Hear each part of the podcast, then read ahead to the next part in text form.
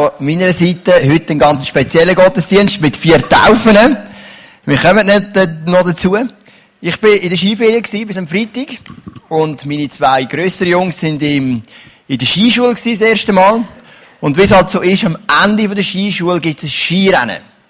Und der Levin, mein Grösserer, der ist sehr ehrgeizig, das hat er von mir. Aber er kann auch noch gut Skifahren, das hat er von der Mutter. Und ähm, er natürlich will das Rennen gewinnen. Er war nervös, war ready, hat Startnummer 55 gehabt. Wir haben noch gehofft, er komme ins 68 über, weil ein paar Stunden vorher der Dario Colonia mit dem 68 Gold geholt hat. Das hat dann nicht geklappt. Und ähm, er ist dann gekommen mit der Startnummer 55, ist das Rennen runtergefahren und ich habe gefunden, es hat ein paar schnellere gehabt wie er. Und er ist auch nicht ganz zufrieden gewesen, ist dann zu mir gekommen, eben, er ist sechs, und er hat gesagt, Papi, was denkst du? Und ich gesagt, ich glaube, es langt nicht ganz bis auf. Vielleicht noch die ersten drei, aber ich glaube nicht, dass du gewünscht. Und er ist traurig. Sie hat auch gesagt, ja, ich glaube, das Mädchen da ist schneller gewesen als ich. Sowieso noch schlimm, oder? Und, ähm, für ihn, oder? Also nicht für mich. Ich bin da sehr offen, oder? Aber für ihn. Und, und dann ist die Rangverkündigung gekommen, ein bisschen später. Und dann hat es geheißen, auf dem ersten Platz ist der Levin. Er hat gewonnen. Und das ist seine Goldmedaille, oder? Ähm, und er ist mega happy hat sie extra mitgenommen im ICF, um allen zu zeigen, wir es vor dem Kinderexpress abgeben, dass es dann nachher wieder kann holen kann. Und, ähm, das Coole war, wir haben eigentlich keine Hoffnung auf den Sieg. Wir haben wirklich gedacht, andere sind schneller gewesen. Aber ein Zeitmessungsfehler oder unsere falsche Einschätzung hat dazu geführt, dass der Levin tatsächlich gewonnen hat. Und der Levin ist mega, mega happy gewesen. Ähm, es gibt so Momente in deinem Leben, da fehlt dir Hoffnung und du denkst, hey, ich komme nicht mehr weiter. Und Taufe ist ein Symbol, nicht, dass die Hoffnung in dir liegt, sondern dass die Hoffnung bei Jesus liegt. Wenn du mit Jesus unterwegs bist im Leben, hast du immer Hoffnung. Es ist nicht so, dass dir alles gelingt. Es ist nicht so, dass du immer gesund bist. Es ist nicht, dass du immer glücklich bist. Es ist nicht, dass du nie Sorge hast, aber du hast immer Hoffnung. Und das ist etwas mega, mega Schönes. In der gleichen Nacht übrigens, vor dem Skirennen vom Levin, ist der Beat Pfeutz, hat noch die Bronzemedaille gewonnen. Und ich bin aufgestanden morgen um drei, wie sich das gehört für einen echten Schweizer.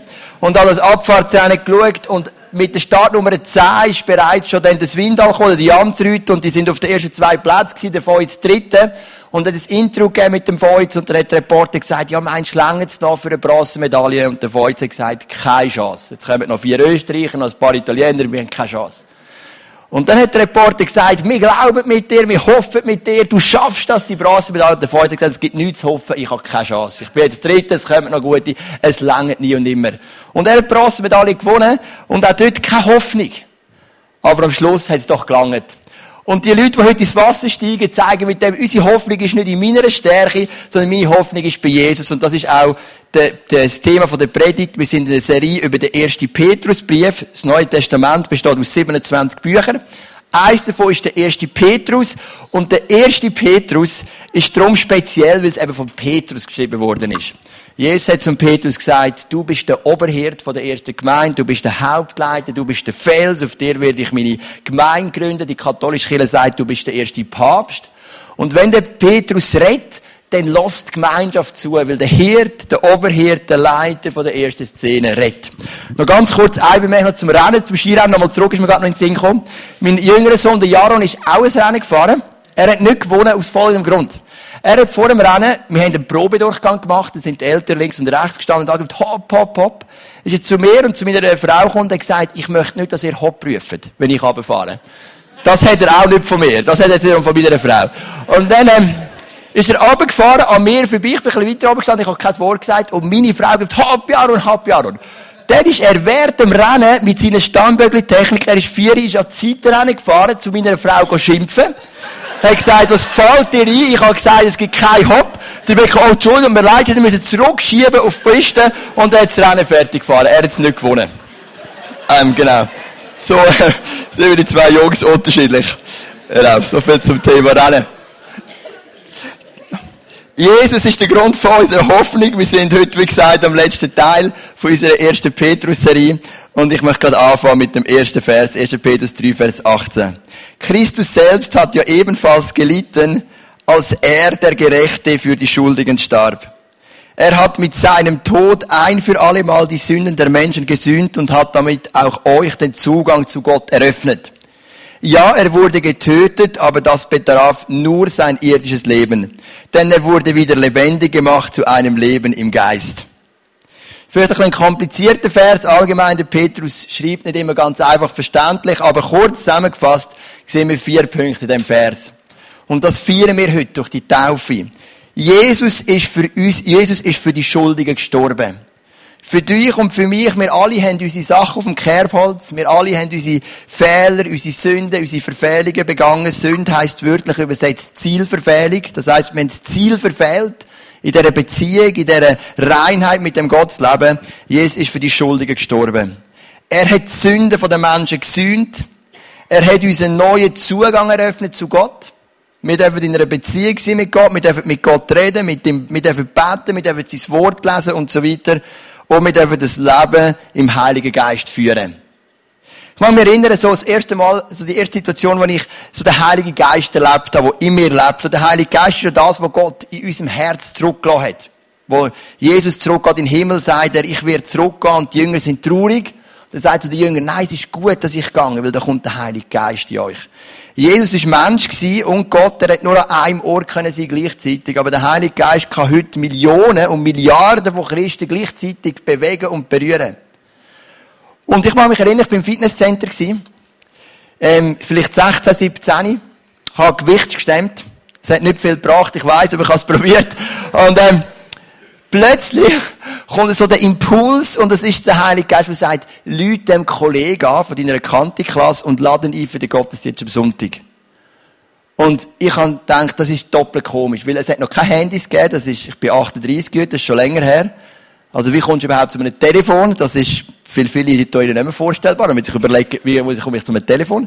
Und zweitens, ich sehe den morgen in der Schule wieder.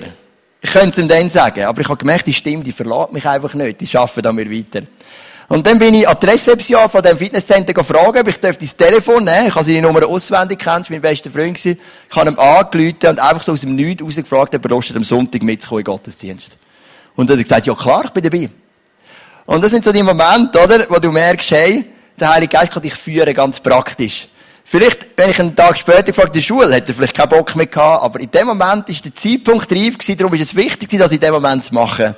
Und ich bin froh, habe ich es gemacht, weil durch das habe ich etwas mega Cooles erlebt mit Gott. Und du siehst, wir haben da vier Punkte in dem ersten Vers. Jesus ist gestorben für die Schuldigen. Er sühnt die Sünden der Menschen. Er öffnet den Zugang zu Gott und wir dürfen das Leben im Geist führen. Darum ist Jesus der Grund von unserer Hoffnung. Bei ihm ist immer Hoffnung. Und dann gehen wir weiter und lesen zwei von den kontroversesten Versen vom ganzen Neuen Testament. Und da sind Bücher darüber geschrieben worden, was echt die Verse könnten bedeuten. Und ich versuche dir nachher zwei mögliche Interpretationsmöglichkeiten aufzuzeigen und so zu neuem Leben erweckt. Also Jesus ging er zu den Geistern der unsichtbaren Welt, so ein bisschen wie beim Harry Potter, die sich zu Noahs Zeit gegen Gott aufgelehnt hatten und die jetzt bis zu ihrer endgültigen Verurteilung gefangen gehalten werden und verkündete ihnen seinen Sieg. Damals in den Tagen Noahs hatte Gott in seiner Geduld mit dem Gericht gewartet, bis die Arche gebaut war. Doch als dann die Flut kam, wurden nur wenige, nicht mehr als acht Personen, in der Arche durch das Wasser hindurchgetragen und gerettet. Kurz ein Detail, es heisst so acht Personen, vielleicht kannst du Chinesisch.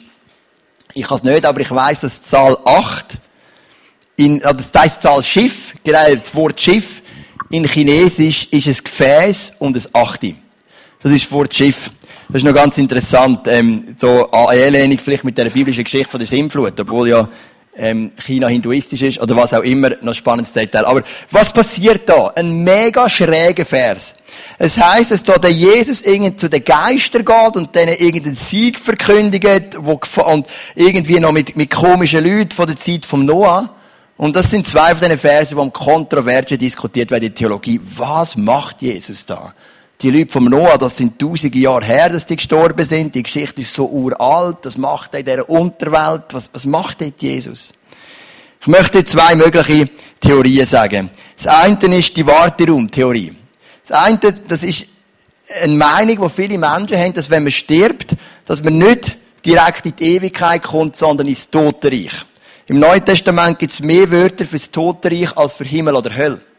Und das Totenreich ist ein Wartesaal wo wenn du stirbst, du wartest, bis am Schluss Jesus wieder kommt, der er das Ende macht und dann das Gericht kommt für alle Menschen gleichzeitig. Wo unser Sohn gestorben ist vor zweieinhalb Jahren, haben natürlich meine Frau und ich die, die Theologie auf und ab studiert und gelesen und Bücher. Und für mich persönlich ist es auch die wahrscheinlichste von diesen Theorien, dass es einen Warteraum gibt und dass wir am Schluss, am Ende der Zeit, alle gleichzeitig gerichtet werden. Aber ich bin auch nicht sicher.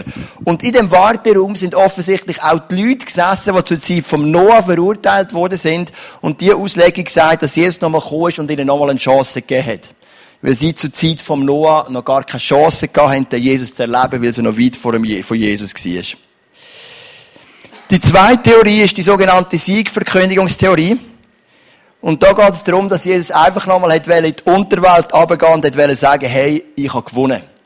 Das Kreuz hat mich nicht gebrochen. Ich habe am Kreuz gelitten, ich bin gestorben, aber ich bin auferstanden. Wir haben gewonnen. Der Tod ist besiegt. Wir haben den Sieg durch Gott. Du kannst dir vielleicht so vorstellen, ich bin ja Fußball-Junioren-Trainer. Und stell dir vor, ich gehe an ein Turnier mit meinen schlechtesten Spielern. Und wir sind fünf Trainer bei uns, bei den G-Junioren SC Kriens wo der Valentin Stocker ja auch vorgebracht hat. Total unwichtiges Detail wieder. Aber, ähm, und stell dir vor, ich komme die schlechtesten Spieler über.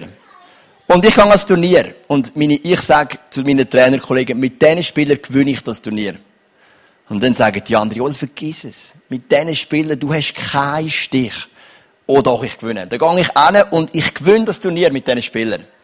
Und dann komme ich zurück und ich kann nicht warten. Ich, ich fahre mit meinem Auto zu der Wohnung der anderen Trainer am Abend um 10 Uhr, Leute in die Tür und sagen, ich habe im Fall gewonnen. Und dann gehe ich zum nächsten und sage, nur, das weißt, ich habe im Fall gewonnen. Sagt mir niemand, aber ich habe es gepackt mit meinen Junioren. Das ist vielleicht das, was da passiert.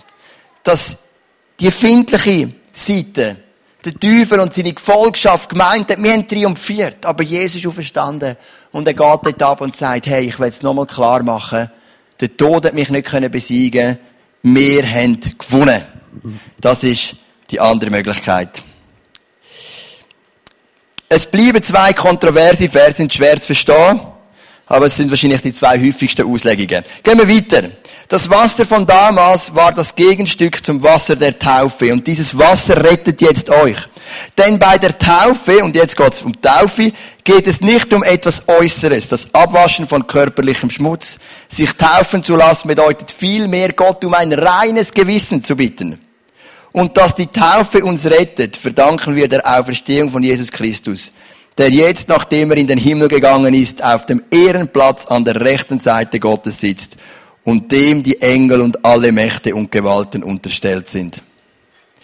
Ich habe das Schiff mitgenommen. Und das Schiff symbolisiert für heute die Arche Noah. Das ist ja die Symbolik, die da kommt. Und sie ist im Wasser. Wie gesagt, ich habe es jetzt lange drin gelassen. Die sinkt jetzt dann gerade. Die Originalarche Noah ist ja nicht gesunken. Und das Wasser zur Zeit vom Noah hat ja Tod gebracht. Gericht. Die Menschen sind gestorben, außer die acht. Und der Petrus sagt, das, was von der Taufe ist, das Gegenteil. Es ist das Gegenstück. Es bringt Leben. Das Wasser bringt Leben. Wenn unsere vier Täuflinge, eine Frau und drei Männer heute ins Wasser steigen, dann bezeugen sie mit dem das Leben.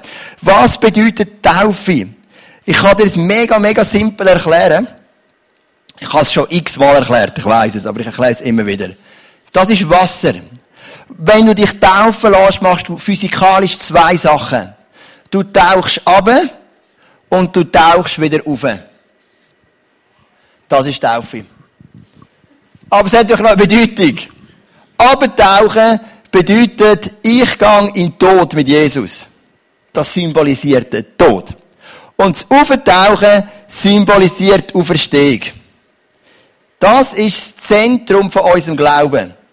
Zentrum von unserem Glauben ist Karfreitag und Ostersonntag. Jesus ist gestorben, Jesus ist auferstanden. Bei dem gedenken wir auch am Abendmahl, das Brot steht für den Tod, der Wein steht für die Auferstehung.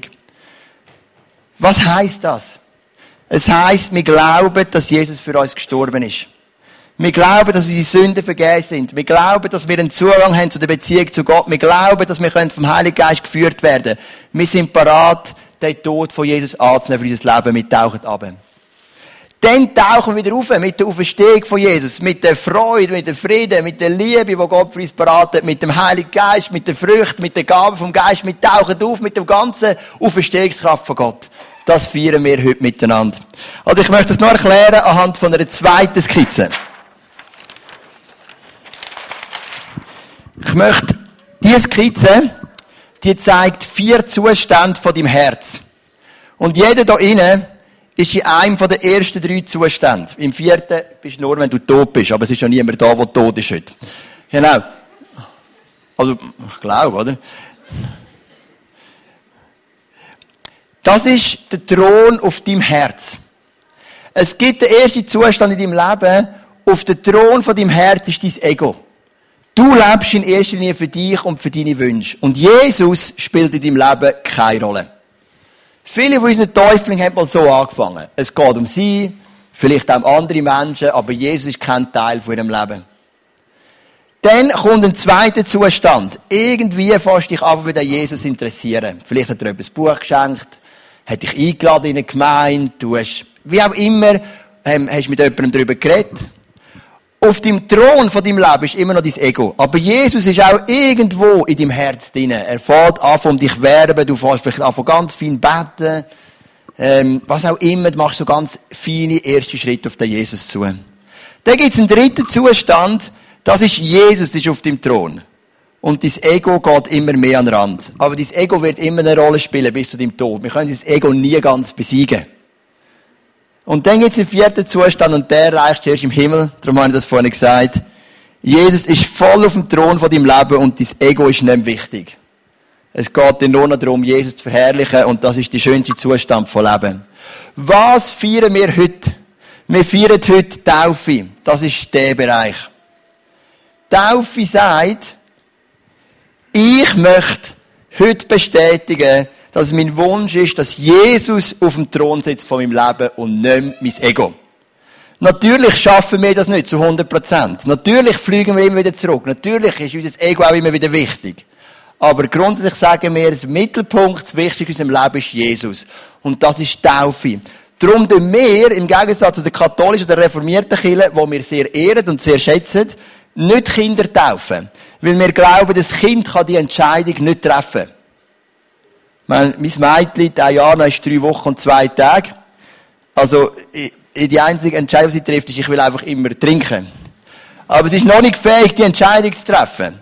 Für das braucht sie ein paar Jahre. Vielleicht kann sie es mit 15 treffen, vielleicht mit 20, vielleicht schon mit 12. Darum taufen wir Teenager und Erwachsene, die sagen, ich bin fähig, die Entscheidung zu treffen. Jesus soll der Mittelpunkt sein von meinem Leben. Es geht um ihn und nicht um mich.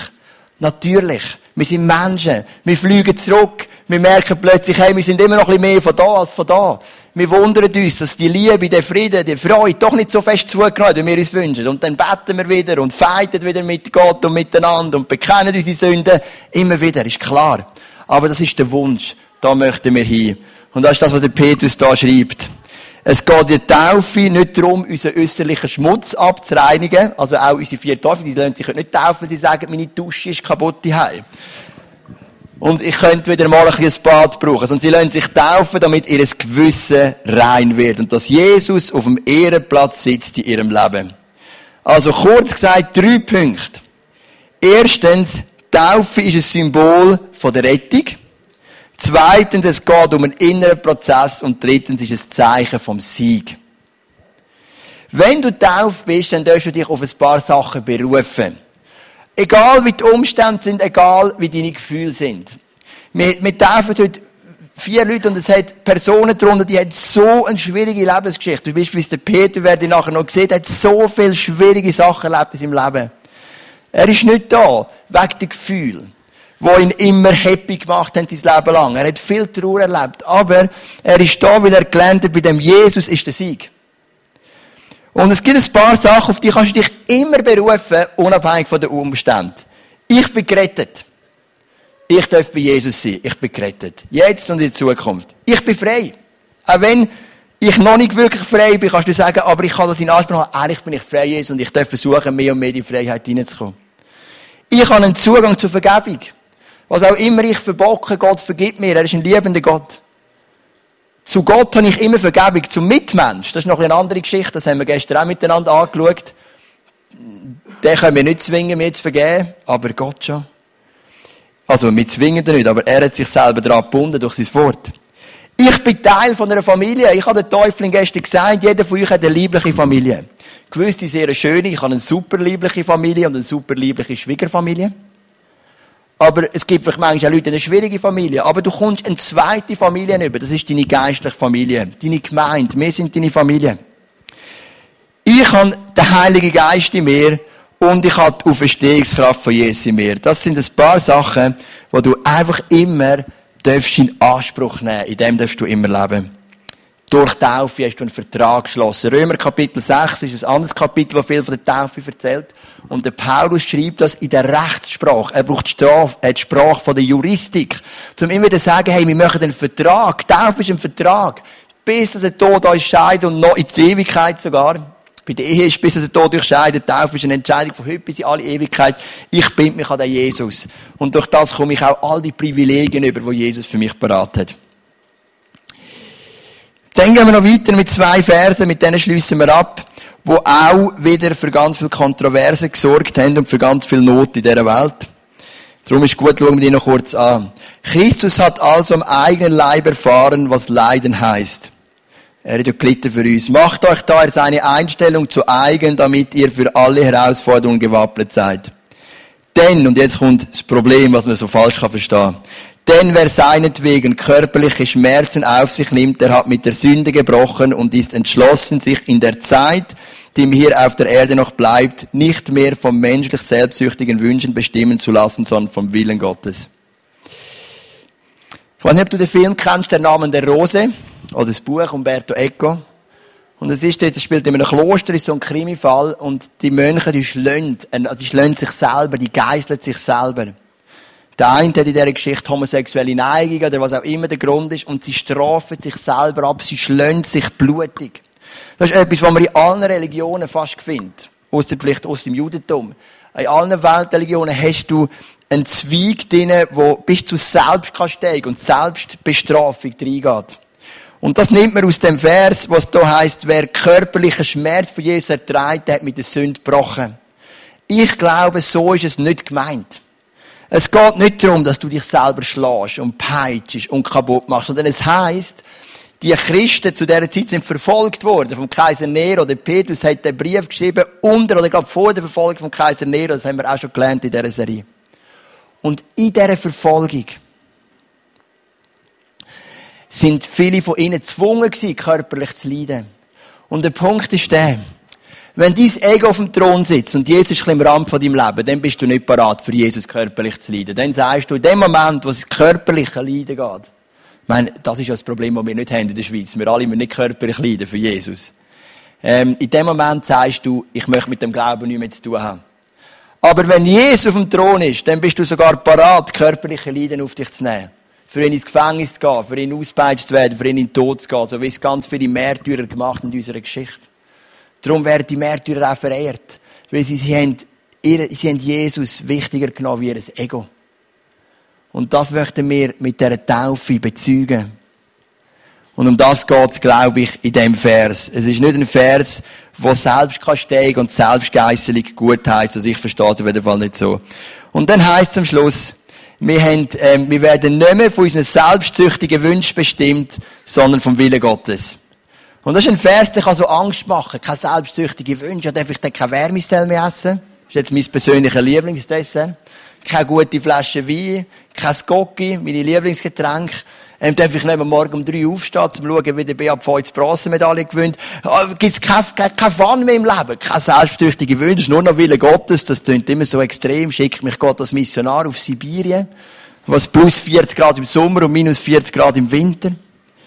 Und es kommen zu Ängste auf, oder? Also mir geht's so, oder? Mir ist es so gegangen. Aber hey, es ist nicht so.